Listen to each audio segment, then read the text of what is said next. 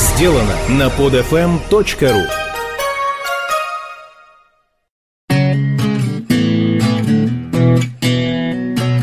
Невский, маскарады с мордобоем, архитектор Ква-Ква и шельма Бонапарт против Моро. Привет, с вами Павел Перец. Мы продолжаем экскурсии по Невскому проспекту. Сегодня мы поговорим про то, как знатный аристократ не побрезговал женитьбой на дочери эксцентричного купца, после чего стал проводить самые модные вечеринки Петербурга. Мы посочувствуем Джакомо Кваренге, которого жестоко высмеивали его коллеги за неблаговидную внешность. Узнаем, что Феррари это не только машина, но и архитектор. Процитируем Александра Дюма и расскажем о необычной судьбе французского генерала Маро, который был главным конкурентом Наполеона – и который похоронен не во Франции, а в России, на Невском проспекте. Невский 30 В наше время, когда графы и бароны встречаются так же редко, как честный сотрудник ГИБДД, сложно представить, какое значение имела ваша родословная при заключении брака. Князь не мог жениться не только на крестьянке, но и на купчихе, но братья-аристократия страдала привычкой проматывать состояние. И тогда, чтобы поправить положение, многие не гнушались жениться на купеческих дочках. Поэтому Ольгу Кусовникову осаждали батальоны женихов. Она была дочерью Михаила Кусовникова, богатого фрика, который любил эпатировать приказчиков в лавках. Представьте, что в ювелирный магазин заходит бомж и просит вынести самое дорогое колье. Как бы вы отреагировали? Примерно такое впечатление производил Кусовников, когда, облаченный в длиннополый зипун, это кафтан без воротника, вваливался в торговое заведение, держа в руках бочонок с селедками. На попытки выгнать его в зашей он реагировал крайне просто. Доставал пачку ассигнаций, покупал драгоценность и отчаливал в роскошном экипаже, который подъезжал ко входу, оставив владельцев магазина с раскрытыми от удивления ртами. У наследницы этого персонажа губа была не дура – из всех претендентов на ее любовь и на ее деньги она выбрала Василия Васильевича Энгельгарта. Отнюдь не бедного дворянина, который выгодной женитьбой приумножил свое состояние и получил в качестве приданого дом на Невском 30. Энгельгард – счастливый беззаконник, свободы Вакха верный сын, Венеры набожный поклонник и наслаждений властелин – это Пушкин про своего приятеля Василия Васильевича, который, по его утверждению, словами играл так же удачно, как в карты. Не было в 19 веке дискотек, но людям надо было как-то социализироваться посредством клубной жизни. На званые балы приглашали только избранных, а остальным куда деваться? На Невский 30. Рассеяться б и вам, и мне не худо, ведь нынче праздники и верно маскарад у Энгельгарта – это Арбенин в Лермонтовском маскараде, или маскараде, как он его назвал, зовет князя на Невский 30. Проходившие здесь балы пользовались необычайной популярностью. Как Энгельгарту удалось раскрутить свои вечеринки? Внучка Кутузова Дарья Фикельмон, жена австрийского посла, дает нам ответ. Эти маскарады в моде, потому что там бывает император и великий князь. И дамы общества решились являться туда замаскированными. Вот оно как. Сам царь жалует мероприятие. Естественно, народ валит валом. Цена за билет адская, 10 рублей. Гоголь на своем чиновничьем посту получал 33 рубля в месяц. На маскарад он мог сходить три раза, после чего сдохнуть с голоду. Меморист писал, несмотря на веселые мотивы, наигрываемые оркестром, маскарады Энгельгартова дома, всегда без танцев, имели вид похоронного шествия – и утомляли мундирным однообразием костюмов монахов или пилигримов, маркизов и перо.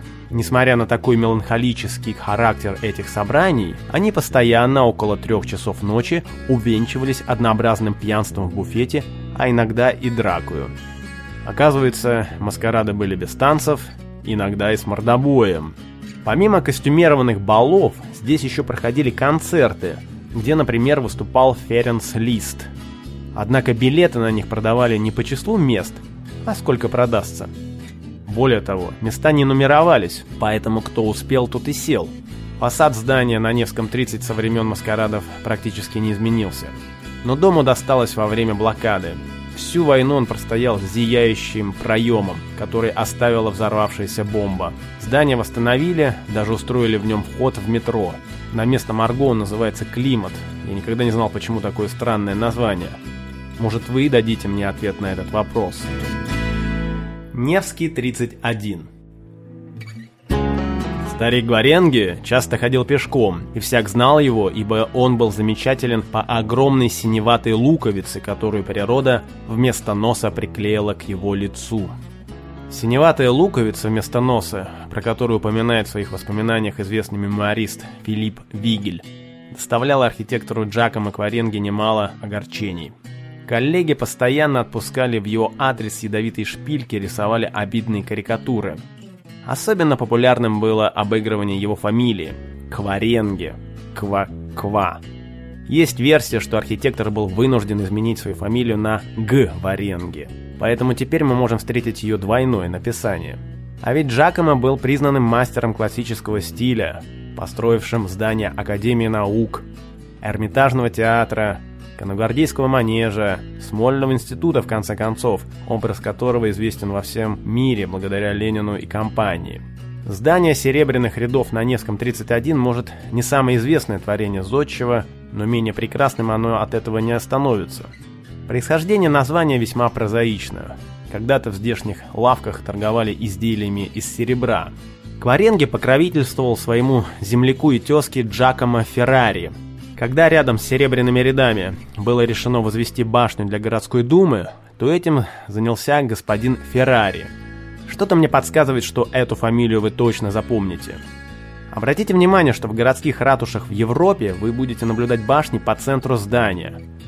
В нашем же случае она сдвинута в бок, что весьма необычно.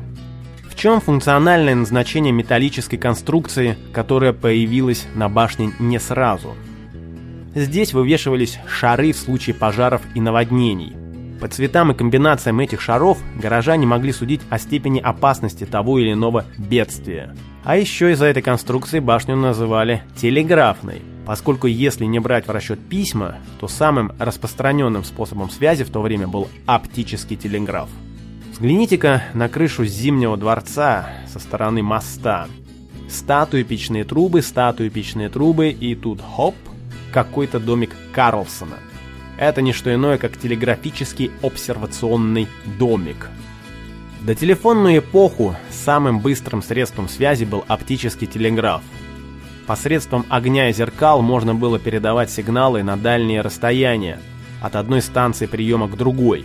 Самая протяженная линия в мире, 1200 километров, была построена между Варшавой и Питером – при ясной погоде сообщение из одной столицы в другую доходило за 22 минуты. Связью могли пользоваться и простые обыватели. Так называемые оптические телеграммы посылались в Гатчину и Вильно. Принимались они здесь, в башне городской думы, которая служила одной из передаточных станций. Но цены были ломовыми.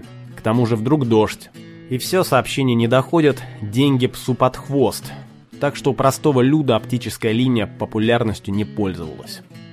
Не слышно шуму городского, над Невской башней тишина, и больше нет городового. Гуляй, ребята, без вина. Стоит буржуй на перекрестке и воротник упрятал нос, а рядом жмется шерстью жесткой, поджавший хвост паршивый пес. Стоит буржуй, как пес голодный, стоит безмолвный, как вопрос. И старый мир, как пес безродный, стоит за ним, поджавший хвост. Это отрывок из одиозной поэмы Александра Блока «12». Невская башня – героиня нашего рассказа. Городового больше нет, вместо него полицейские, а ребята гуляют и с вином, и без. Невский 32А У Невского проспекта есть еще одно название – улица Веротерпимости – Таковой она стала с легкой руки Александра Дюма, который, посетив северную столицу, поразился наличию на Невском храмов различных вероисповеданий. Мы уже видели лютеранскую церковь Святого Петра, настала очередь католического костела Святой Екатерины, Вален Бегемот. Так дети называют на моих экскурсиях Жана Батиста Валена де Ламота. В строительстве этого здания принимали участие несколько архитекторов, но основной проект принадлежит Деламоту. Эту фамилию мы вспомним уже вскоре возле гостиного двора. Он был французом и, естественно, католиком. Собственно, как и еще один исторический персонаж, который был похоронен в этом храме, его останки обретаются там до сих пор. Зовут его Жан-Виктор Маро. Жесткая конкуренция всегда сопровождает борьбу за власть. Достаточно вспомнить противостояние Троцкого и Сталина.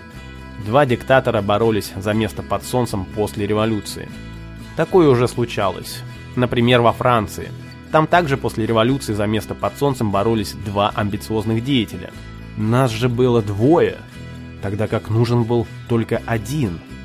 Это слова Наполеона о Жане Моро, который в не меньшей степени претендовал на пост главы новорожденной республики, поскольку был овеян не меньшей славой. И пусть он проиграл Суворову, а Суворову проигрывали все, но зато в декабре 1800 года в битве при Гоген-Линдене разгромил австрийцев, благодаря чему Франция заключила выгодный мир, а война, длившаяся в Европе уже 10 лет, была закончена. И поэтому Наполеон сделал все, чтобы устранить конкурента, обвинив его в государственной измене и выслав из страны. Маро поселился за океаном и в 1812 году, когда началась англо-американская война, даже получил предложение возглавить армию США. Но тут подоспело известие о том, что Наполеон потерпел фиаско, а это означает, что Франция находится на грани катастрофы. И Моро принял предложение от русского царя Александра I стать военным советником в штабе союзных армий, то есть начать воевать против своей собственной страны. В войне генералу долго участвовать не пришлось. В битве при Дрездене французы пальнули по нему из пушки, смертельно ранив. Перед самой смертью Моро послал записку жене, где говорилось Этой шельме Бонапарту опять повезло. Он и здесь оказался счастливее меня. После смерти бравого полководца встал вопрос, а где же его хоронить? Где, как не в России, ведь свой последний бой он провел на нашей стороне. Моро погребен в костеле святой Екатерины. Если останки других именитых иностранцев, как, например, польских королей Станислава Понятовского или Станислава Лещинского, перенесли затем из этой церкви на родину, то прах главного конкурента Наполеона по-прежнему находится в петербургской земле по адресу Невский проспект 32А. Французский след у этого здания не заканчивается на Моро. Здесь венчались Дантес и Екатерина Гончарова, здесь отпевали Монферрана, здесь молились Бальзак и Дюма Отец – но Моро перевесил всех, хотя бы потому, что он по-прежнему здесь.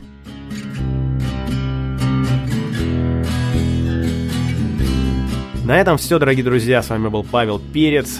Продолжим наш маршрут в следующих подкастах.